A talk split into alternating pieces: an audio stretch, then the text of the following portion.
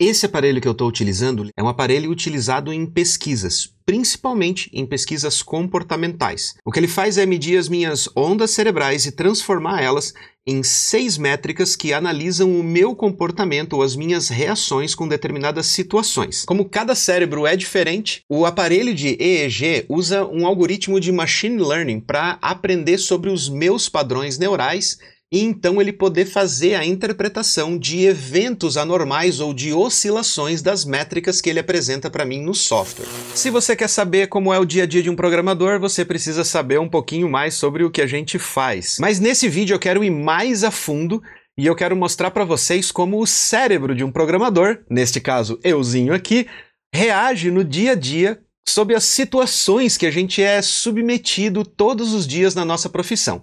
E não é de hoje que a nossa profissão já é considerada como uma das profissões mais estressantes dos tempos modernos. Para isso, eu passei três semanas com esse aparelhinho aqui na minha cabeça, durante todo o meu período produtivo, que inclui o meu trabalho, os meus projetos pessoais e este canal aqui que você está assistindo neste momento. E você não faz ideia do que eu descobri sobre o cérebro de um programador. Tá pronto para descobrir também? Vamos lá? Então, vem comigo para dentro do meu cérebro hoje.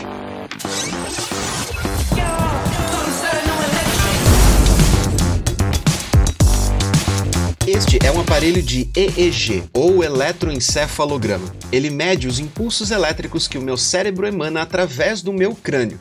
Por isso, ele não consegue medir exatamente o que um neurônio emite de sinal, mas sim o que grupos de neurônios ou regiões do meu cérebro emanam e são captadas através desses sensorizinhos que são chamados de eletrodos. E o que ele mede é o que é chamado de potencial pós-sináptico. Como cada cérebro é diferente, o aparelho de EEG usa um algoritmo de machine learning para aprender sobre os meus padrões neurais e então ele poder fazer a interpretação de eventos anormais ou de oscilações das métricas que ele apresenta para mim no software. E para isso ele precisa de um tempo. Por isso, durante o vídeo, você vai ver algumas diferenças ali de precisão na medição das métricas, porque são os momentos em que o algoritmo está tentando entender ou está tentando refinar a aprendizagem dele a respeito de como o meu cérebro funciona. Esse aparelho que eu estou utilizando, ele não é um aparelho de uso clínico, ou seja, não é utilizado para exames médicos. É um aparelho utilizado em pesquisas, principalmente em pesquisas comportamentais. E para me preparar para essa jornada, eu tive que raspar a minha cabeça na gilete, raspar na zero. Isso porque o meu cabelo raspado curtinho assim dificulta o contato dos eletrodos com o meu couro cabeludo, mesmo utilizando uma solução salina que aumenta a condutividade para que os eletrodos, essas pecinhas que tem aqui, consigam captar os sinais elétricos que correm através do meu crânio. Somando as gravações de tela e de câmera, foram mais ou menos 200 horas de vídeos gravados. Mas fica tranquilo, porque você não vai ter que assistir tudo isso aqui neste vídeo. Eu selecionei uma dessas semanas que ela representa melhor o meu dia a dia como desenvolvedor e como líder técnico dos projetos em que eu participo, para poder mostrar para você um pouquinho só do que a gente passa na nossa profissão e como o meu cérebro reage a cada uma das situações que são corriqueiras na vida de um programador. E para começar, deixa eu mostrar para você como essa nossa tela aqui funciona. Do meu lado direito, à esquerda, para vocês, vocês vão ter as ondas das métricas que estão sendo medidas. Aqui é que você vai ver as métricas de como o meu cérebro está reagindo com relação àquelas seis métricas que eu acabei de falar. E não liguem se de vez em quando aparecer uma mancha ou uma tarja preta ali na minha boca. Lembrem-se que eu trabalho também com consultoria e a privacidade dos projetos e dos meus clientes tem que ser a minha prioridade máxima. Então não quero arriscar chegar um leitor de lábios aí e conseguir identificar o que está sendo falado nas reuniões ou nas conversas que eu vou mostrar para vocês aqui. O que importa são essas métricas aqui na lateral, beleza? Vamos lá então? Na segunda-feira, eu tenho uma reunião técnica pela manhã com a equipe brasileira de desenvolvedores para falarmos sobre alinhamento de tarefas, para ver se a equipe está com alguma dúvida ou está com alguma restrição, algum problema ou limitação técnica que a gente precisa achar alguma outra solução para aquele problema e que não é simplesmente implementar aquela solução. Essas são as reuniões mais relax que eu tenho na semana, porque a equipe é fantástica, é uma equipe super unida, super colaborativa e todo mundo rema junto pelos mesmos objetivos. Então ela é bem tranquila. Mas já de cara eu reparei em algo que foi bem intrigante para mim mesmo. E o que eu descobri foi que quando as outras pessoas estão falando comigo, mesmo que elas estejam me trazendo problemas ou trazendo coisas que eu preciso resolver ou que são extremamente difíceis, eu não me estresso. Dá uma olhadinha aqui no gráfico de estresse. Mas quando eu estou falando, o meu gráfico de estresse acaba indo para cima.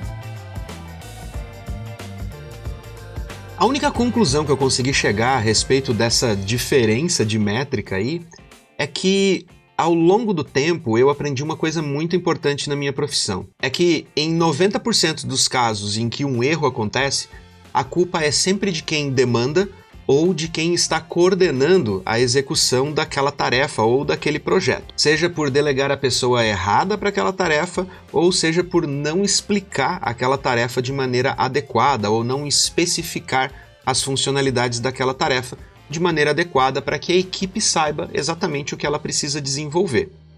Por isso, toda vez que eu estou falando, meu cérebro entra em alerta para que eu dê o máximo de atenção e tente ser o mais detalhista possível no que eu estou falando para a equipe. E esse alerta acaba elevando o meu nível de estresse porque eu preciso me concentrar muito. A prova disso é que tanto o meu gráfico de foco quanto o meu gráfico de interesse também sobem. E o mais interessante é que o meu gráfico de interesse tem um comportamento muito similar com o meu gráfico de estresse, ou seja, o meu estresse está subindo por causa da importância que eu estou dando no interesse de passar a informação correta para a equipe. Isso talvez seja uma das razões pela qual eu tento não deixar reuniões passarem de uma hora de duração. A partir de uma hora de duração, as reuniões começam a ficar muito mais cansativas e você começa a perder a produtividade ou a capacidade de encontrar melhores soluções ou estabelecer uma boa comunicação por causa do cansaço, da estafa mental de você estar tá se concentrando tanto para tentar passar informações mais precisas. Um detalhe doloroso que eu aprendi durante esse experimento é que depois de uma hora com esse negócio na cabeça, começa a machucar muito. Então eu me forcei a fazer intervalos mais frequentes do que eu normalmente faço, parando de hora em hora para tirar esse negócio da minha cabeça e tentar deixar a minha cabeça voltar ao normal. Segunda de tarde é dia de fazer reunião com um dos meus clientes. Esse é um cliente internacional e durante boa parte da reunião eu só ouço, anoto e tento prever problemas que possam ocorrer com as demandas que estão vindo para minha equipe aqui no Brasil. Por isso, na maior parte da reunião, você pode ver que o meu índice de estresse fica bem baixo. Mas os meus níveis de foco, interesse e engajamento estão quase colados no topo do gráfico. E como sempre, quando eu falo alguma coisa, o meu nível de estresse vai lá em cima. E o mais engraçado é que, independente de ser uma reunião em inglês ou em português, eu não vi muitas diferenças nas métricas, de nenhuma das seis métricas, na verdade, com relação ao fato de eu estar falando em português numa reunião ou estar falando em inglês. Meu nível de estresse, foco, relaxamento, entusiasmo permaneceram praticamente os mesmos, independente do idioma que eu estava utilizando. A equipe internacional é super de boa, são super educados, têm um respeito enorme pelo trabalho que a gente desenvolve aqui no Brasil e as reuniões são sempre muito tranquilas. Mas tem uma pessoa nessa equipe internacional que tem o hábito de testar os meus limites de paciência durante as reuniões. Você já deve ter encontrado alguém assim. Sabe aquela pessoa que é super educada, super polida e que fala de uma maneira super bem posicionada e bem educada na reunião. Porém, as coisas que ela fala são aquelas que te tiram do sério? E essa pessoa em especial sempre demanda tarefas que têm limitações técnicas sérias ou implicações na parte de performance e segurança da aplicação. O mais bizarro é que nessa reunião aí que a gente está assistindo agora, não houve conflito algum, bem pelo contrário. Ele estava era elogiando uma entrega que a gente havia feito na semana anterior, mas o histórico de conflitos de ideias entre eu e ele acabava levando o meu nível de estresse a essa bagunça que vocês estão vendo aqui no gráfico.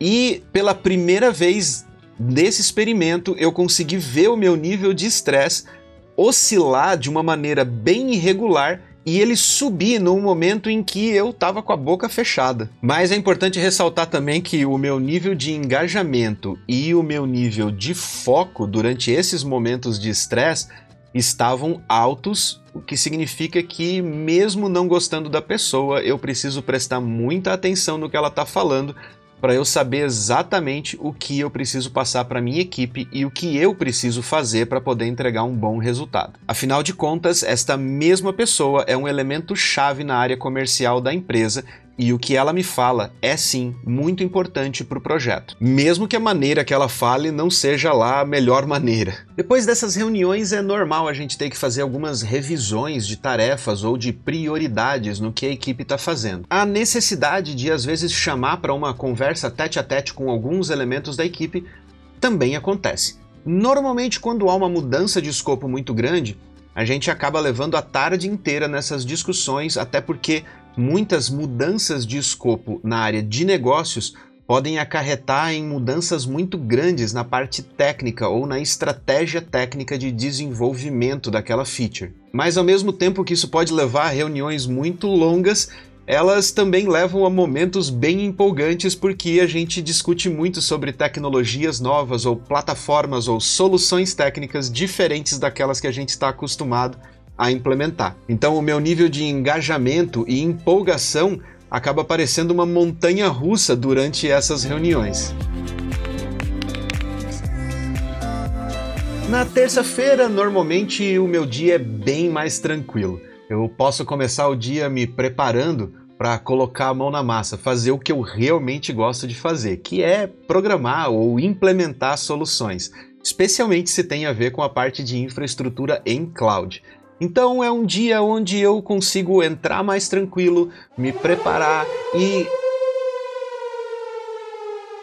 Bom, alguém da equipe está com problemas técnicos e a gente precisa conversar para tentar resolver esse problema. Foi quase a manhã toda de conversa, porque uma limitação técnica deixou o projeto muito mais complexo.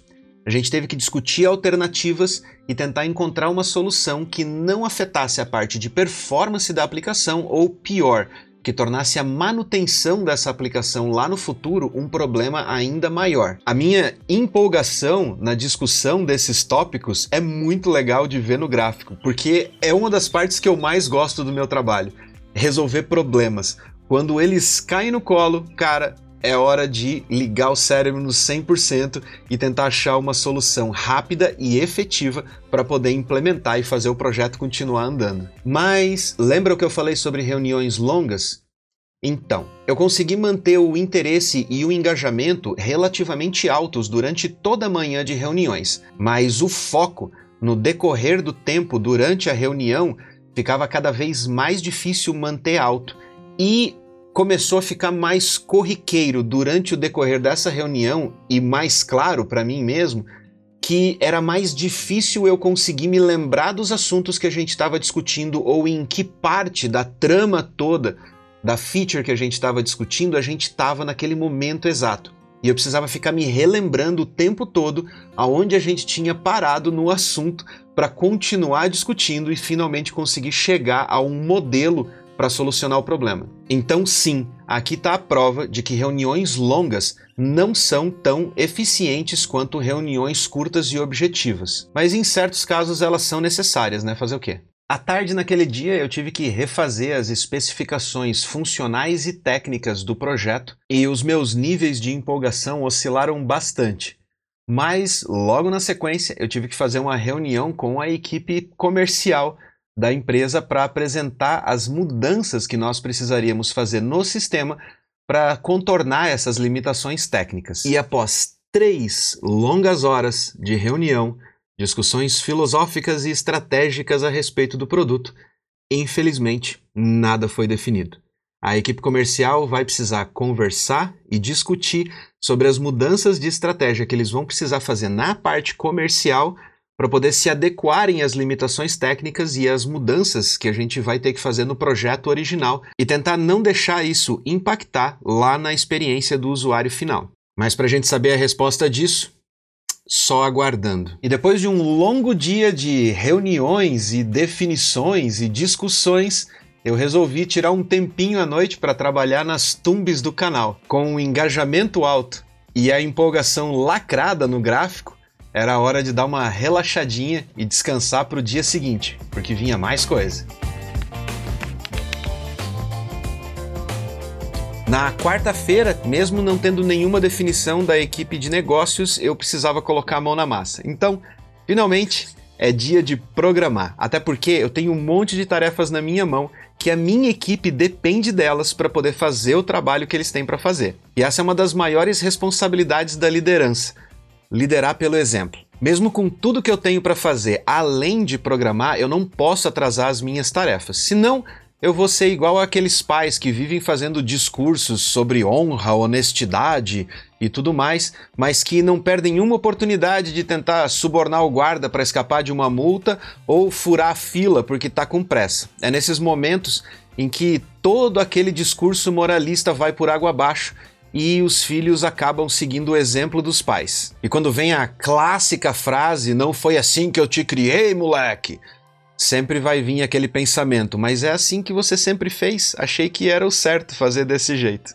Então, como líder, eu tenho que dar o exemplo, eu tenho que entregar as minhas atividades bem feitas, bem testadas e no prazo que eu mesmo prometi que eu ia entregar. Então, bora programar para cumprir os prazos.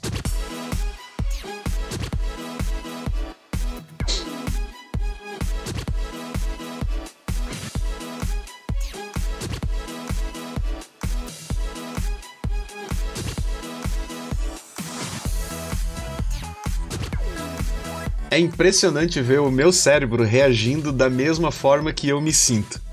Focado, feliz e empolgado com o que eu tô fazendo. Cara, programar é muito bom.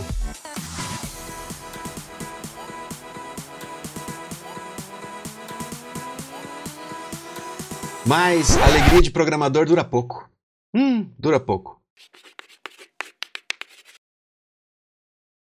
Na quinta-feira, logo cedo, eu já recebi uma mensagem de um dos meus clientes de consultoria dizendo que o servidor dele estava fora do ar. Eles tiveram que desligar um data center inteiro para que códigos ruins que foram feitos deploy pela equipe interna no dia anterior não se espalhassem para outras regiões e acabassem causando mais problemas em outros países onde a empresa atua. Casca grossa. O maior problema aqui é que eu sei aonde está o problema que está causando o crash no sistema deles, mas eu não posso colocar a minha mão no código, porque o meu contrato com eles é um contrato só de consultoria.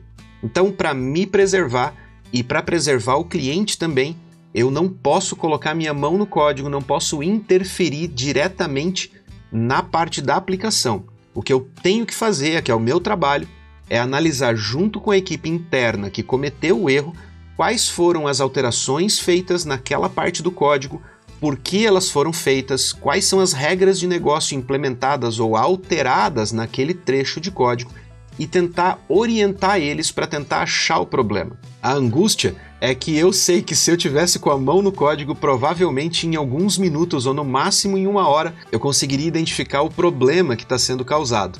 Ao invés disso, foram algumas horas em call compartilhando tela para tentar identificar o problema e tentar corrigir ele para subir para a produção. Mas a vida é assim mesmo, a gente tem que respeitar os limites. Já pensou se eu boto a mão nesse código e eu acabo quebrando ou causando um problema ainda maior? Para o meu cliente, ou pior, para a equipe que depois vai ter que solucionar o problema, já que eu não estou intimamente envolvido no projeto, eu não conheço o código a fundo.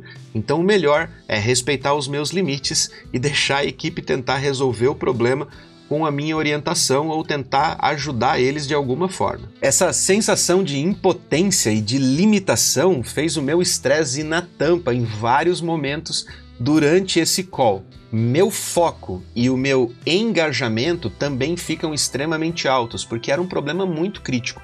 Afinal de contas, ele estava afetando o sistema deles em vários países diferentes e podia causar um efeito cascata aí caso eles não tivessem desligado o data center que foi comprometido primariamente pelo bug. Depois de duas horas de batalha, finalmente a gente conseguiu identificar a falha, a equipe corrigiu, fez deploy e colocou o data center de volta no grid de deployment para que tudo voltasse ao normal. E o código corrigido, aí sim, foi distribuído para os outros data centers e tudo estava rodando maravilhosamente bem. Mas o susto foi grande. À tarde eu precisei fazer um relatório a respeito do ocorrido e também fazer algumas recomendações com relação aos processos internos da empresa para controle de qualidade. Afinal de contas, esse bug causou problemas em dois países diferentes aonde o sistema funciona. E quando a gente fala de vendas, principalmente duas horas de venda parada, timing é tudo.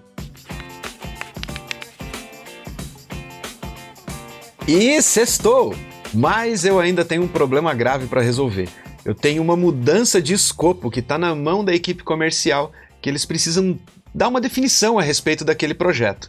Se a gente vai para frente com as alterações baseadas nas limitações técnicas que a gente encontrou, ou se a gente vai ter que pensar numa solução completamente diferente, Afinal de contas, nesse meio tempo, a equipe acabou pegando tarefas menores só para não ficar parada, para poder ir entregando, mas o projeto principal não pode ficar parado por muito tempo porque a gente tem um timing, a gente tem um prazo para poder entregar e colocar esse projeto para monetizar para a empresa. E para minha sorte, na sexta-feira logo cedo eu já recebi uma mensagem dizendo que a equipe comercial aprovou as nossas alterações com alguns ajustezinhos que vão ser fáceis de implementar nessa nova versão que a gente planejou. Então, à tarde, é hora de fazer as implementações no banco de dados, trabalhar um pouquinho com design de banco de dados, para fazer com que essas novas features sejam viáveis.